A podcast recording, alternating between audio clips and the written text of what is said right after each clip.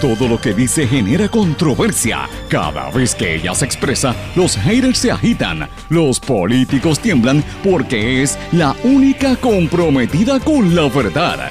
Periodista, bloguera, relacionista licenciada, analista de la noticia, escritora y le dicen la provocadora en las redes sociales. Y ahora comienza en blanco y negro con Sandra Rodríguez Coto.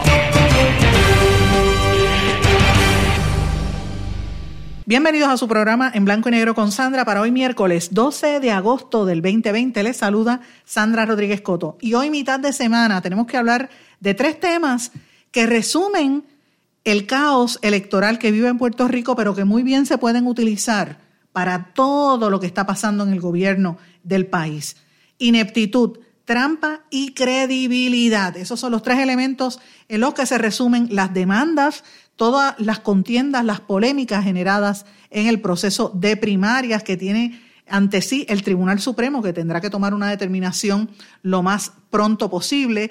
Eh, y volvemos a lo mismo, vamos a hacer un análisis específico de esos tres aspectos, ineptitud, trampa y credibilidad. Señores, y William Villafaña se cree que es Albizus Campos, Lenin o, o Washington. Ahora se cree revolucionario y dice que si aquí empiezan en cero, va a haber una revolución de los estadistas. Interesante por demás este llamado a que los estadistas ahora levanten el verano del 2020. Interesante. Y hashtag prietagonismo, mujer y negra. Joe Biden escoge a Kamala Harris como la candidata a la vicepresidencia de los Estados Unidos. La senadora por California se convierte en la primera mujer afroamericana candidata a la vicepresidencia de, los Estados Unidos. Vamos a hablar del impacto de esta selección y vamos a hablar de otras noticias importantes locales e internacionales hoy en blanco y negro con Sandra, que como todos los días les digo es un programa sindicalizado que se transmite por una serie de emisoras en todas sus plataformas digitales, en sus servicios de streaming y en todas sus regiones. Estas emisoras son WMDD, el 1480 AM desde Fajardo, toda la zona este y noreste de Puerto Rico, Vieques, Culebras, and the US Virgin Islands. Muchísimas gracias a todos los que nos envían sus mensajes desde allá. X61, que es el 610 AM, cubre toda la zona del sureste del país, se consolida con el 94.3 FM, Patillas, Guayama, toda esa región. Radio Grito WGDL 1200 AM Lares y pueblos adyacentes. WYAC 930 AM Cabo Rojo, Mayagüez y los pueblos del suroeste y oeste de Puerto Rico. WIAC 740 desde la zona metropolitana para casi todo el país. WLRP 1460 AM Radio Raíces, La Voz del Pepino en San Sebastián. Y este programa se graba. Usted puede escucharlo a través del formato de podcast en Anchor, SoundCloud y las demás plataformas y puede ver ahí todo el archivo y escuchar y buscar el que usted desee. Y se va a dar cuenta que decimos cosas aquí y a los dos o tres días lo rescatan otros compañeros en otras emisoras. Y le damos las gracias por darnos apoyo. Y eh, también en horas de la noche se retransmite este programa, lo va a escuchar en repetición esta noche a las 8 en la plataforma web radioacromática.com, como siempre le digo. Agradezco sus comentarios, siempre trato de contestarle de alguna manera u otra. Usted sabe que me escribe a través de las redes sociales Facebook y LinkedIn con mi nombre es Sandra Rodríguez Coto, Twitter e Instagram SRC Sandra y por correo electrónico a en blanco y negro con Sandra arroba gmail.com. Pero vamos de lleno al análisis y a los temas importantes para Puerto Rico. En blanco y negro con Sandra Rodríguez Coto. Mis amigos, mucho se ha estado hablando desde el pasado domingo, desde que empezó el, problema, el caos electoral que vive Puerto Rico. De hecho, esto empezó el sábado y si lo vamos a pensar bien, comenzó hace más de una semana cuando empezaron los votos adelantados en el PNP y los votos de los encamados y los votos en las cárceles. Ya desde ese momento había señalamientos con lo que iba a ocurrir en las primarias.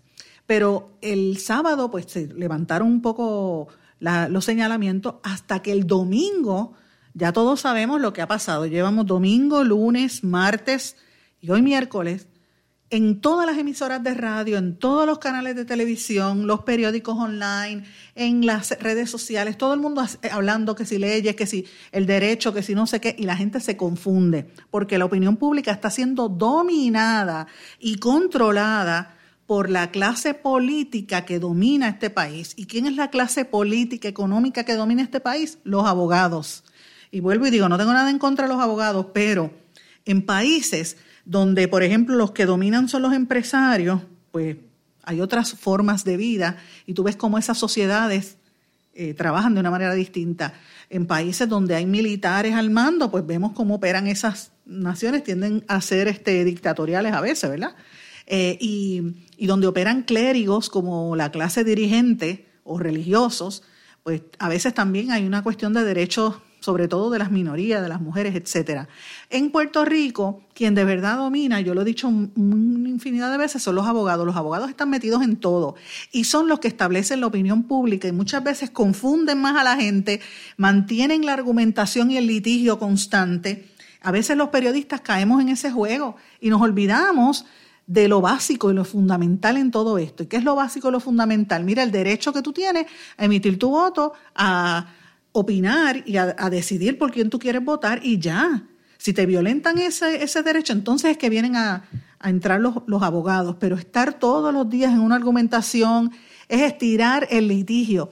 Entonces me parece a mí que esa discusión legal o legalista a veces se desconecta de lo que es el verdadero sentir de la gente lo que siente el elector promedio, ese funcionario de colegio que se tiró a la calle desde tempranas horas de la madrugada a trabajar el, domingo, que, que, cree fielmente en su, en su partido político, sea popular, PNP, el que sea, en este caso popular y PNP, eh, y entonces se pierde lo que de verdad es esencial. Estamos hablando que si mociones, que si erradicaciones, mira, y yo creo que aquí, si usted me va a preguntar a mí, para hablarlo en palabras sencillas, esta situación de lo que vive Puerto Rico a nivel electoral, amén de, del ridículo que hemos hecho a nivel internacional, que volvemos a estar en boca de toda la prensa internacional por otro problema, no por cosas buenas que hace Puerto Rico, sino por problemas. En este caso, un problema de fraude electoral, como se está argumentando.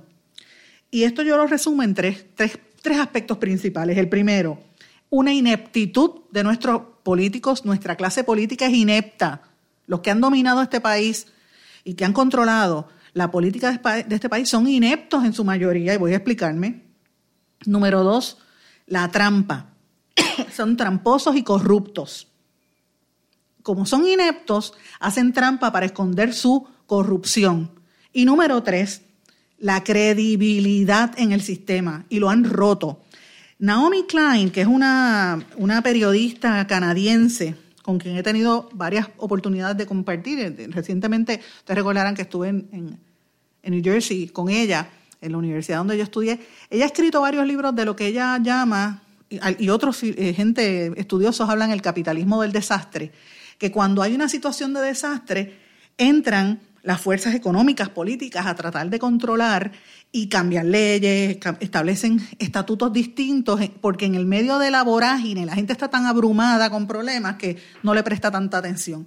Y eso es lo que nos ha estado pasando a nosotros con todas estas crisis que hemos tenido en estos años. Los políticos han aprovechado. Entonces, a veces es difícil, uno como periodista que esté independiente, en el caso mío, levantar la voz, porque a veces me siento que estoy como en un desierto gritando, mira, mira, mira, y no me hacen caso, hasta que de momento, ¡pam!, explota la noticia y tú ves después, como está pasando, llevamos dos semanas, que escuchen lo que yo digo aquí y usted lo va a oír al día siguiente, compañero Jay Fonseca, el compañero Luis, este, eh, Rubén Sánchez y otros compañeros en emisoras de radio que lo dicen, lo mismo que sacamos aquí dos y tres días antes, a veces una o dos semanas después. Y yo pues digo, a lo mejor es que estoy escuchando lo que el sentido común me dice y lo que me dice la gente, porque uno tiene que tener el oído en tierra.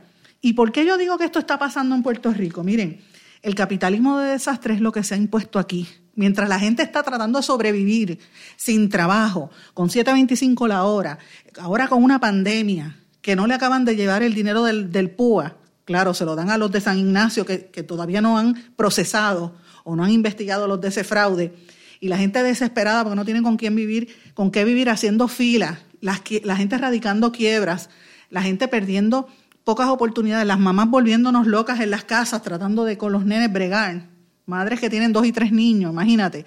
En esa realidad donde la mitad de las familias se ha dividido, porque muchos se han ido de Puerto Rico, muchos están enfermos, tenemos más de 25 mil contagiados con COVID.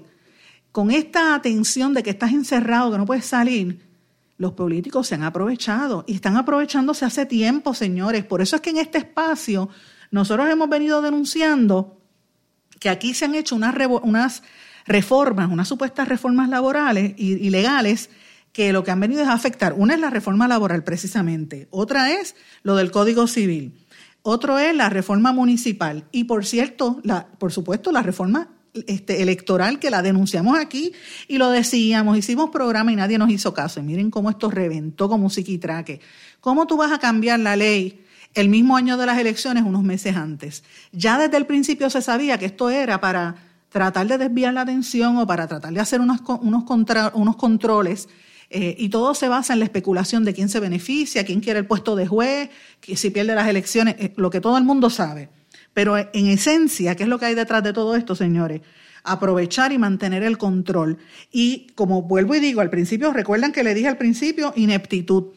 nuestra clase política es inepta. Las minorías no hicieron su trabajo adecuado de fiscalizar porque vieron en esa reforma una oportunidad. Los pocos que lo hicieron fueron aplanados por la mayoría, que incluía gente del Partido Popular y del PNP. En el PNP los legisladores debieron haber observado el efecto que iba a tener esa reforma electoral que a todos ellos también los afectó. Y de una manera apresurada, sacaron a la gente que tenía experiencia en la Comisión Estatal de Elecciones, han sacado a todos, ya los mencioné, por ejemplo, un Nicolás Gautier, un Héctor Luis Acevedo, un Bausá como el de los PNP y otros, la misma Norma Burgos, gente que tenía experiencia, usted podrá señalar lo que quiera, pero sabían, eh, lo sacan. Entonces traen a un presidente de, la Comisión Estatal de Elecciones que ayer describimos con lujo de detalles quién era ese personaje, que lo trajo otro personaje nefasto de la administración de los Brothers del Chat, íntimo de Ramón Rosario, que es quien lo llevó, un, presidente de la comisión que viene sustituyendo a uno que salió culpable en otro esquema. Miren, miren dónde estamos, lo que me trae el segundo tema, el, tema de la trampa. Recuerden que le dije ineptitud, trampa y credibilidad. El tema de la trampa, que primero fue con el primer presidente politiqueando, lo sacaron, lo procesaron, traen a este que es un inepto, que se rodeó de otros ineptos con todo el poder absoluto. Y ahora esto reventó. Y ya desde hace dos semanas se sabía que no estaban preparados, porque lo vimos en el voto adelantado, lo vimos en el voto encamado del PNP, eso ya se sabía.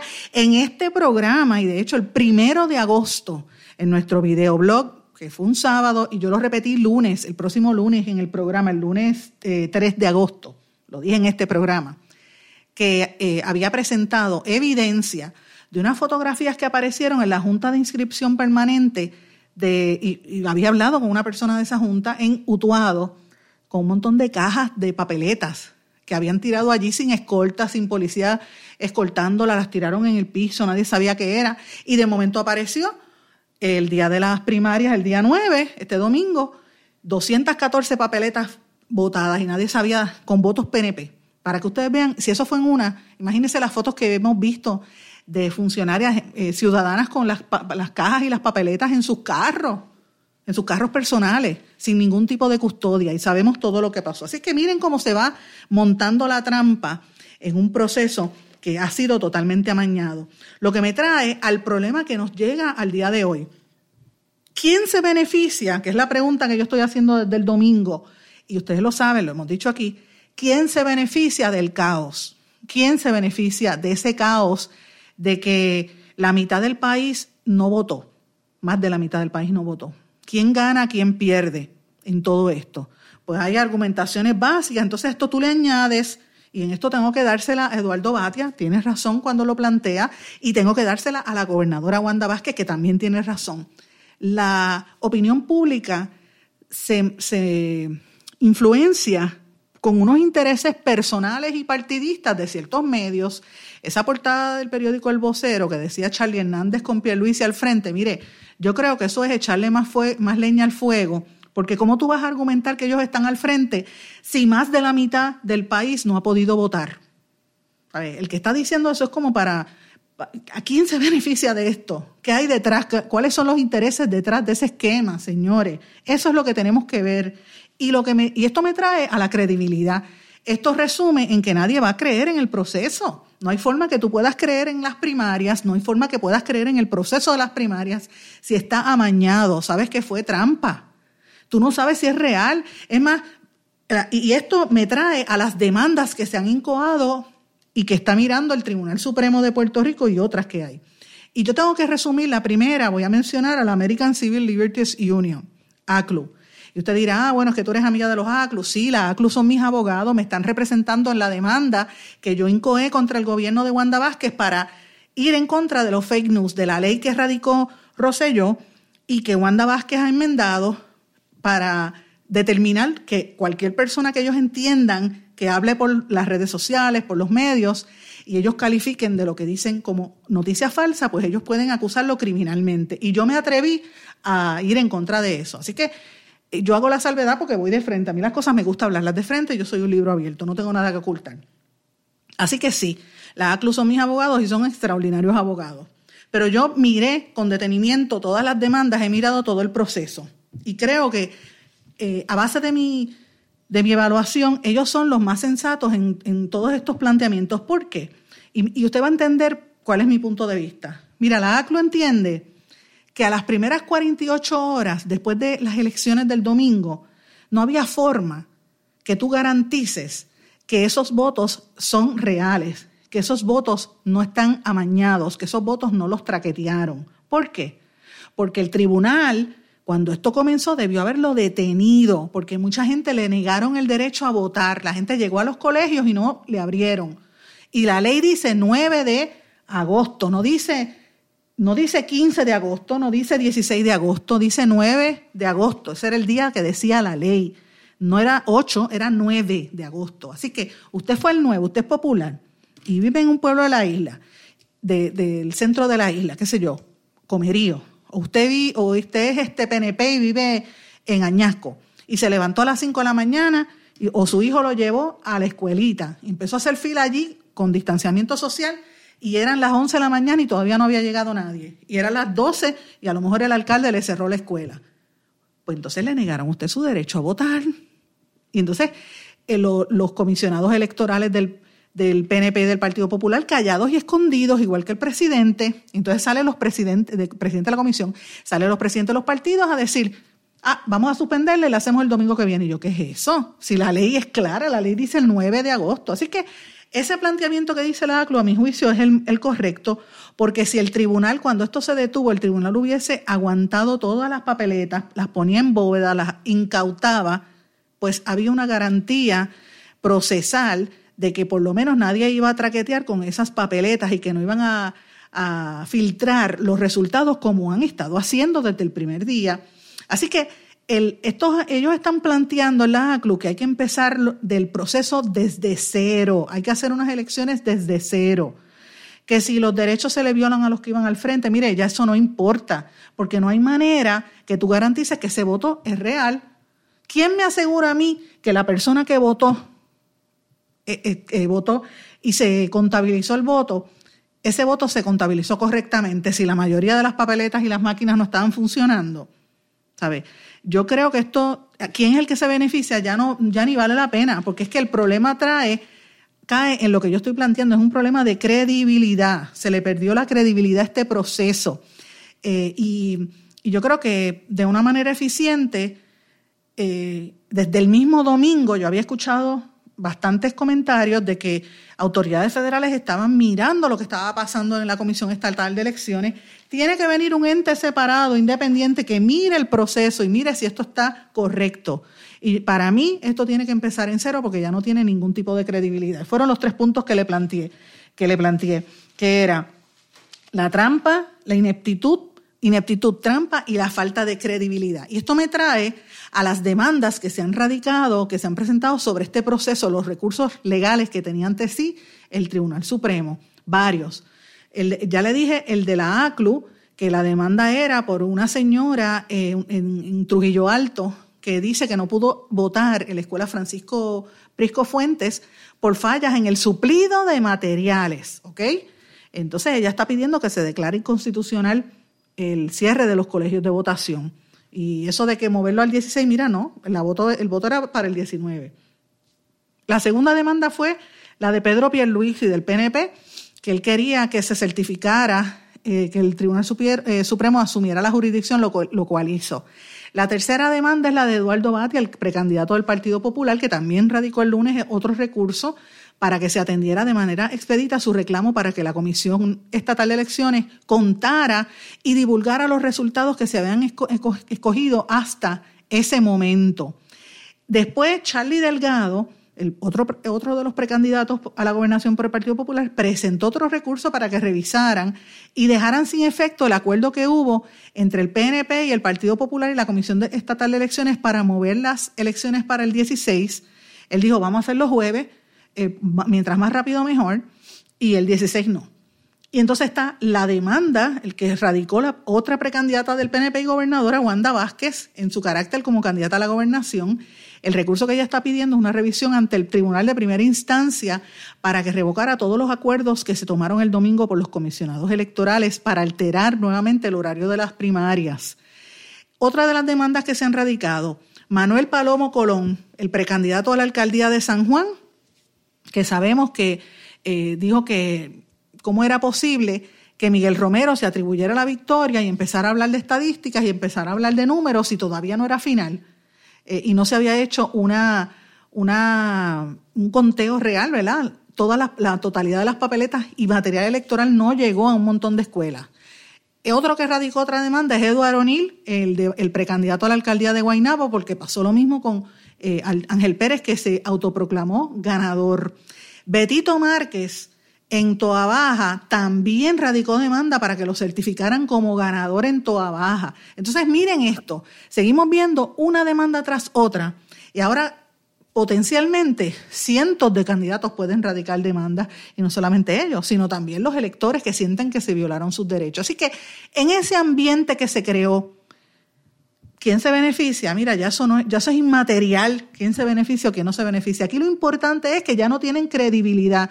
El que gane o el que pierda, eso es materia de especulación. No sabemos quién va a ganar ni quién va a perder. Y aquí, en realidad, quien pierde es el pueblo de Puerto Rico. La única forma que el pueblo gana es si se empieza en cero de una manera eh, justa, legal, siguiendo todos los protocolos, siguiendo toda la, la reglamentación sin violentar la misma ley con las enmiendas que hizo este gobierno, porque ya lo, el error eh, se hizo, ya los errores se hicieron. Aquí no detuvieron esa reforma electoral cuando se sabía y, y por lo menos yo me siento con la tranquilidad de que aquí se denunció. Ahora es que se vinieron a dar cuenta del problema que causaba, ¿verdad? Ahora que lo vieron, le vieron la cola, saben que es perro, como dicen. Después de eso, ustedes saben cuál, es el refrán, el refrán correcto, que no lo voy a decir al aire, pero señores, ya eso pasó. Hay que bregar con lo, con lo que hay. ¿Y qué es lo que hay? Mantener la credibilidad en el sistema electoral, que era una de las, de las ramas que vivía prácticamente una de las agencias de gobierno que con todas las críticas era como independiente, era funcionaba, que si operaba cada cuatro años, perfecto, pero funcionaba. Y esto la ha destruido. Y esto demuestra la decadencia total que tiene Puerto Rico. Volvemos a lo mismo. Estamos viviendo en un sistema rodeado de ineptos, de tramposos, y de corruptos que lo que hacen es dañar la credibilidad de todo el país. Vamos a una pausa, regresamos enseguida. No se retiren, el análisis y la controversia continúa en breve, en blanco y negro, con Sandra Rodríguez Coto.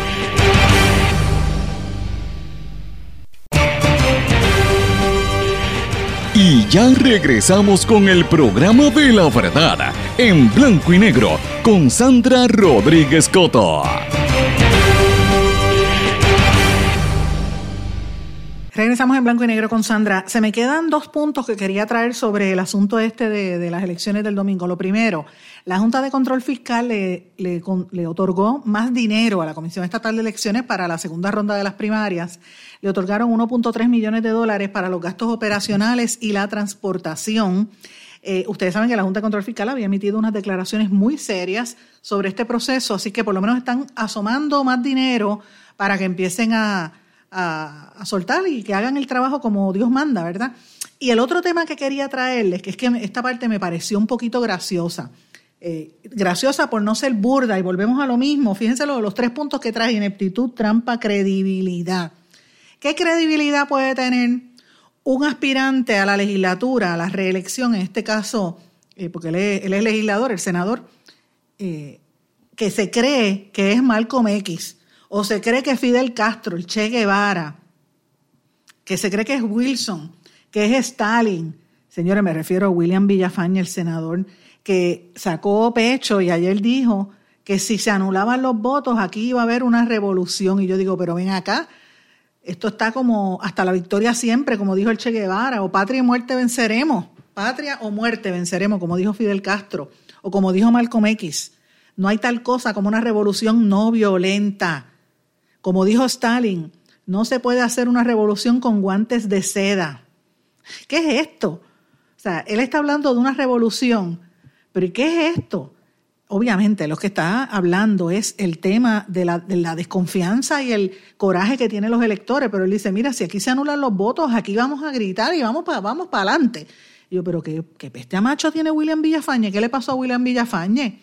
Aquí ha, quedado el descubierto el verdadero William Villafañe, que se pintaba como un hombre serio, pero que evidentemente cuando tuvo que renunciar al gobierno en medio de aquel escándalo con el anterior presidente de la Comisión Estatal de Elecciones politiqueando en WhatsApp, pues evidentemente ya sabemos lo que hay. Y cuando salió en estos días a defender al, al ex gobernador Rosselló, que de hecho Rosselló lo endosó, pues ya usted sabe lo que hay ahí. Ahora él se cree que es el revolucionario. Cuando yo vi eso dije, pero ¿qué es esto, señores? Esto es, aquí uno escribe el, libreto de Puerto Rico, es como, como dice Rangi, la de, de la nada la novela Falmagul, como ya le Falmagul o Fatmagul con L, que le cambió el nombre ella, la novela se escribe sola. Aquí en Puerto Rico están pasando tantas cosas con nuestra clase política que es increíble lo que uno lee de estos políticos que, se creen que son revolucionarios ahora, ni que fuera ni que fuera Malcolm X, una cosa increíble. Pero bueno, vamos a cambiar un poco el tema a unos, unos temas que me parece que son sumamente importantes. Eh, y este tiene que ver con el desarrollo científico, incluso hasta económico puertorriqueño, eh, y me refiero al Observatorio de Arecibo. Un cable de soporte se rompió y causó daños en el Observatorio de Arecibo. Esto es bien, es bien preocupante, ¿verdad? Porque el observatorio es uno de los radiotelescopios más grandes del mundo. En un momento fue el más grande del mundo y sufrió daños en la madrugada del lunes, luego de que uno de los cables de soporte del transmisor eh, que está suspendido a casi, casi 500 pies de altura, se rompió.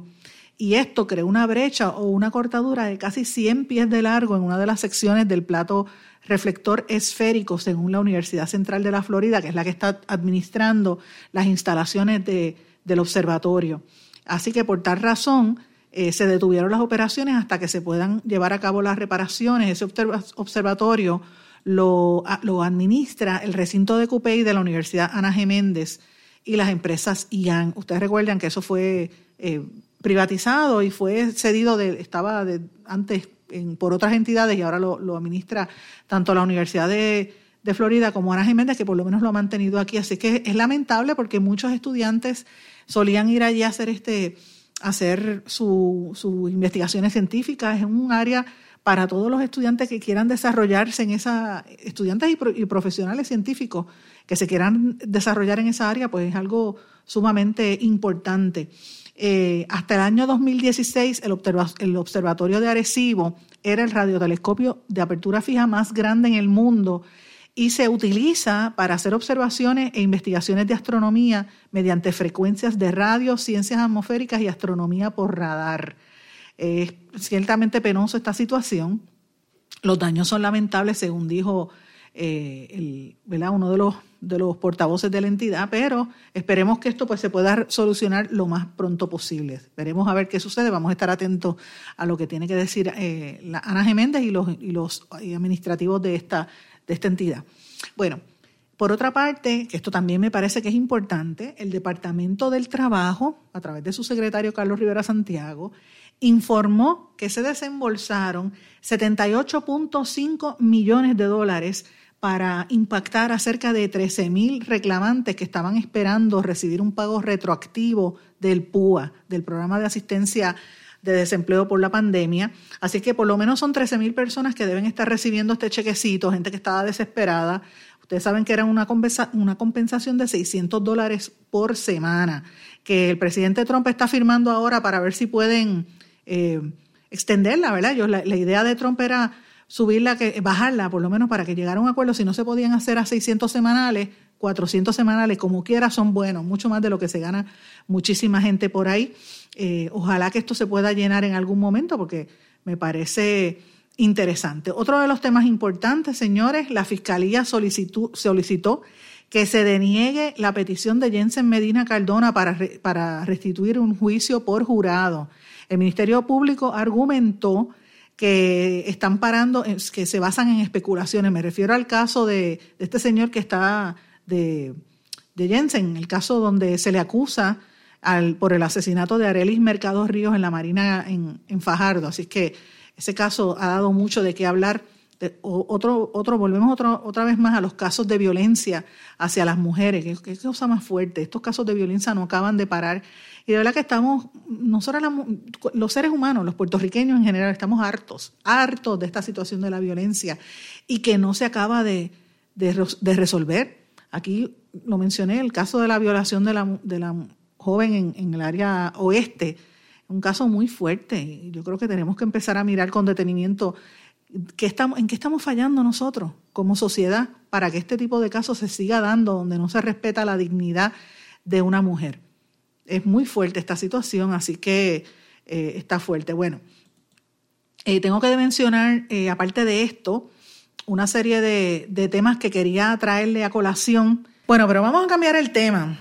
Este es otro tema que yo creo que es importante también, hay que estar pendiente. Estamos en la temporada de huracanes y ustedes saben que el Centro Nacional de Huracanes pronosticó que la depresión tropical 11 estaría pasando cerca de Puerto Rico por el norte entre el sábado y el domingo. Así que si van a hacer las primarias, yo sugiero que no las hagan sábado ni domingo.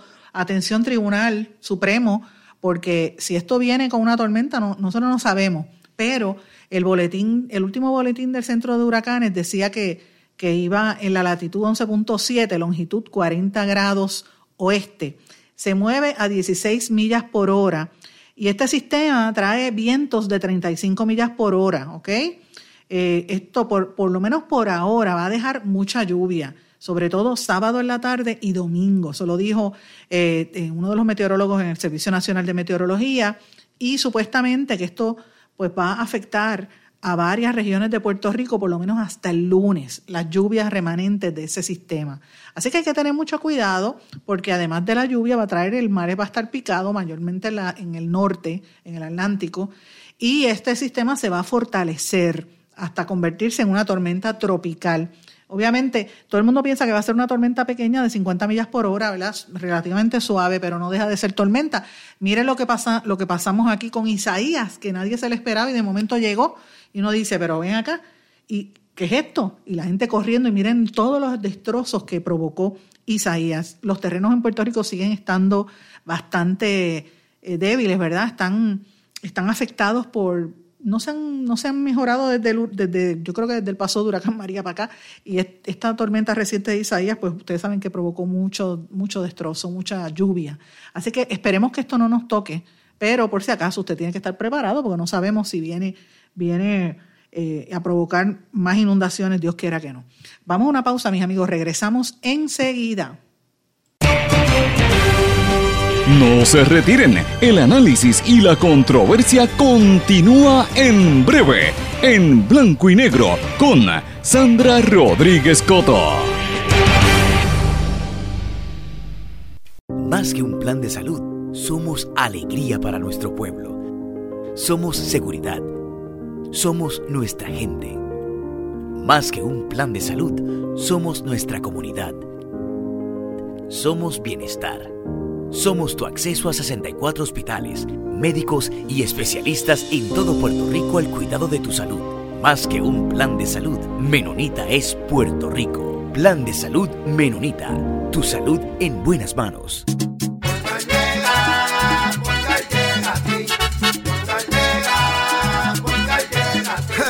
Eso es lo que te responden, pero ahora botaron la ola. Porque ya no importa en qué parte de la isla estés. Si tuviste un accidente, mi gente de Poingal le llega a tu casa o trabajo para que no te complique. Con servicio en todas partes de la isla y el mejor servicio al cliente. Por eso y mucho más, yo Piru lo digo, yo quiero Poingal. ¡Duro!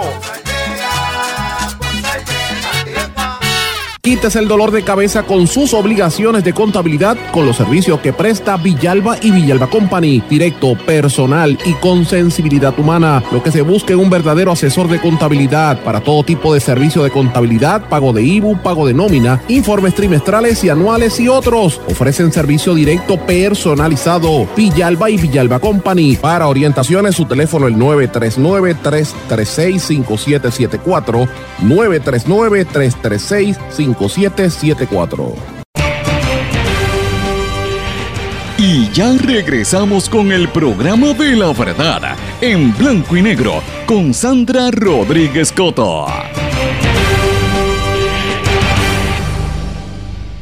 Regresamos a esta parte final de En Blanco y Negro con Sandra y quiero dedicarle parte de este segmento al prietagonismo. Y usted dirá, ¿qué es esa palabra? No protagonismo, prietagonismo. Es una palabra que la acuñó la famosísima escritora y amiga Yolanda Arroyo Pizarro, que ha estado aquí muchísimas veces, y es una activista de los derechos de la gente de la raza negra.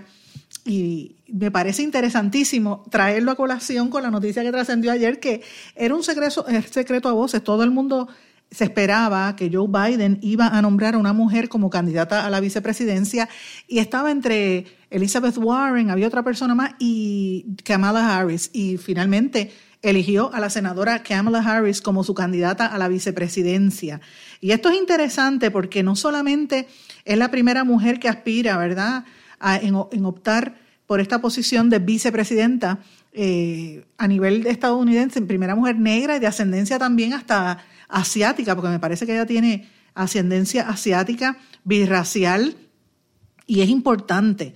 Eh, Kamala Harris, ustedes recordarán que ella también aspiró a ser una de las candidatas eh, presidenciales. Ella tiene 55 años, es senadora por el estado de California, fue fiscal general de California y se convierte de esa manera en la primera mujer negra en optar por ese cargo, que esto es de, por sí hace historia en un país donde se está viviendo una crisis eh, racial, desde los asesinatos miles de asesinatos de, hombres y mujeres negros, particularmente el caso de George Floyd, que todavía al día de hoy está generando todas esas protestas, ¿verdad? Que todavía se siguen dando.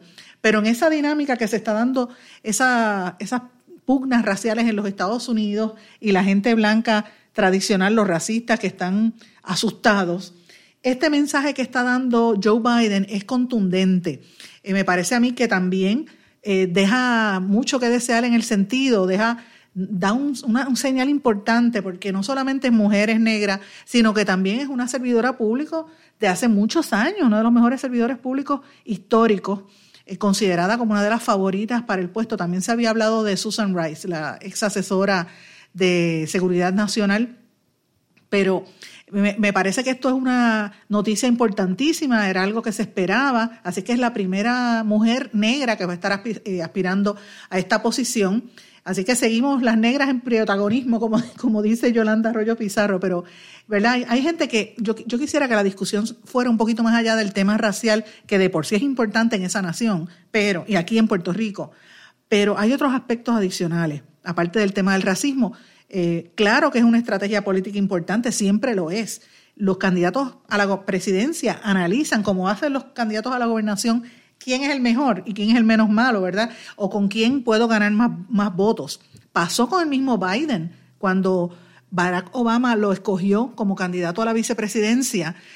Barack Obama era negro y para balancear el hecho de que él estaba aspirando a la presidencia, o negro no, porque Barack Obama eh, sí es negro, pero realmente él es un hombre birracial. Recordemos que Barack Obama es este, su mamá era blanca sus abuelos y se crió con, gente blanca en el estado de Hawái. Su papá era de, África, así que ahí es que venimos, la, cuestión eh, birracial de, Obama, o multiétnica, porque también tiene una hermana que se casó con unos asiáticos, o sea, que tiene una familia mezclada, como es la realidad en todas partes del mundo, particularmente en los Estados Unidos, una nación de inmigrantes y el multiculturalismo es lo que está imperando, ¿verdad? Pero bueno, cuando Obama aspiró a la presidencia, él llamó a Biden, que era un hombre blanco, este, mayor que él, como para tratar de atraer el voto blanco y creo que lo logró.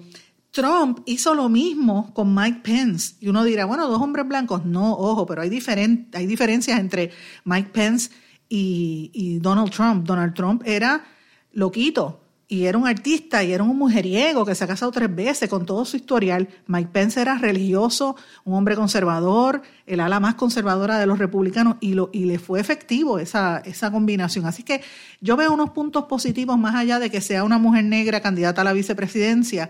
También eh, si Biden comete algún error o por casualidad, porque Biden es un hombre mayor, igual que Trump, son mayores, eh, son viejos, que le pase cualquier cosa y, y fallezca sería una historia, la primera vez eh, una mujer eh, que podría llegar a la presidencia o asumir el poder, ¿verdad? Siendo mujer y siendo negra, eh, que por sí es un hito bien histórico, bien importante y contundente para la nación americana.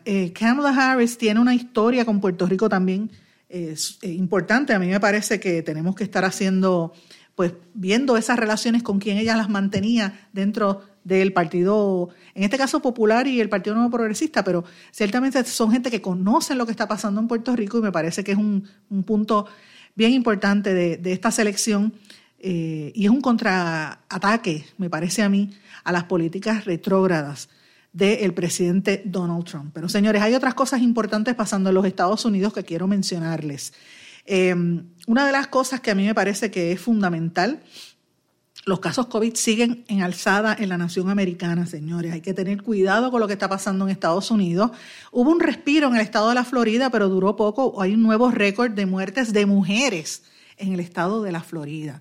Y señores, ayer yo conversé brevemente con una persona que tiene COVID, en este, el papá de mi hija, mi ex marido, vive en Texas hace años, y lo oí, lo oí mal, y uno dice, wow, y salió en la segunda prueba positivo. ¿Sabes? Hay que cuidarse gracias a Dios no, no, ha sido excesivo, pero esta, esta enfermedad es mala, hay que mantenerse eh, a flote, ¿verdad? Y tratar de evitar que esto, esto vuelva a, afectar lo que le caiga, que, se contagie. Y en Estados Unidos esto está fuera de control, hay que tener mucho cuidado. En América Latina ya van más de 218 mil muertos, ya superó América Latina a Europa con los fallecidos de el COVID-19. Así es que hay que tener, te lo digo de verdad, mucho cuidado. En Rusia está eh, supuestamente anunciando la primera vacuna contra el COVID en el mundo. Eh, ustedes saben que ya, ellos llevan tiempo hablando de esto y dice que más de 20 países solicitaron eh, un total de mil millones de dosis de la nueva vacuna rusa contra el COVID, según el Fondo de Inversión Directa de Rusia. es una esto lo está dando a conocer el Centro de Epidemiología, Microbiología y qué sé yo, Magaleya, un nombre larguísimo ruso, que están recibiendo peticiones de por lo menos 20 países. Esto lo dio a conocer esa gente y el mismo eh, líder, el presidente de Rusia, Vladimir Putin. Eh, cambiando un poco el tema, más allá de esta situación del coronavirus, que de por sí es fuerte, eh, hay una hay, un tema que me parece a mí, perdóname, antes de cambiar un poquito de esto del coronavirus, debo mencionar dos cosas adicionales importantes. Hay una, hay una, un caso de un paciente de coronavirus, una persona, un paciente bien joven, un muchacho de 21 años, que lo cogió, que es lo que está pasando con mucha gente, le está pasando tan y tan y tan rápido, se contagian tan, tan y tan rápido que desembocan en insuficiencia orgánica. Este, que esto es otro de los efectos que tiene esta enfermedad que todavía no se conoce este, la, gravedad de esta enfermedad. Y la Organización Mundial de la Salud está advirtiendo que hay unos picos preocupantes en Colombia, en Argentina, en Centroamérica y en el Caribe, oigan, del coronavirus. Y obviamente cuando hablan Caribe se refieren a Jamaica, Haití, República Dominicana y Cuba, pero señores, Puerto Rico no está en Malasia, Puerto Rico está en el Caribe que no nos cuenten pues otras 20, 20 pesos, pero aquí en los casos del Caribe están altos. En las islitas como Belice también ha habido unos, eh, Centroamérica y Caribe, como les dije, unos, unos, unos picos significativos. República Dominicana, para que tengan una idea, tiene 82 mil casos, eh, sobre 1.500 fallecidos, que se sepa. Así que eh, Haití, ni se diga, ya lo hemos mencionado, están bastante cerca las estadísticas y están ahí al lado. O sea, esos son nuestros vecinos. Hay que tener mucho, mucho cuidado con lo que está sucediendo.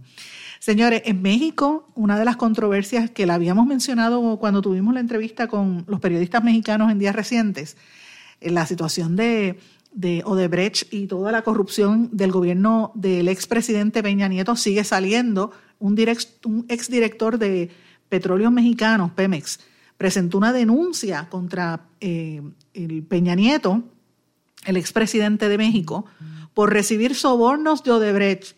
El fiscal general está diciendo que, que tanto el expresidente como su exsecretario de Hacienda, Luis Videgaray, recibieron millones de pesos y ¿verdad? Uno alrededor de, son 100 millones de pesos, que son como 4.4 millones de dólares americanos que recibieron de Odebrecht para traquetear en México. Así que imagínate ese proceso que se está llevando a cabo allí en, el país mexicano, de, hasta dónde llega el nivel de corrupción que es cada, cada vez más fuerte. Así que mirémonos en ese espejo, la situación de la corrupción sigue afectando a todas partes del mundo.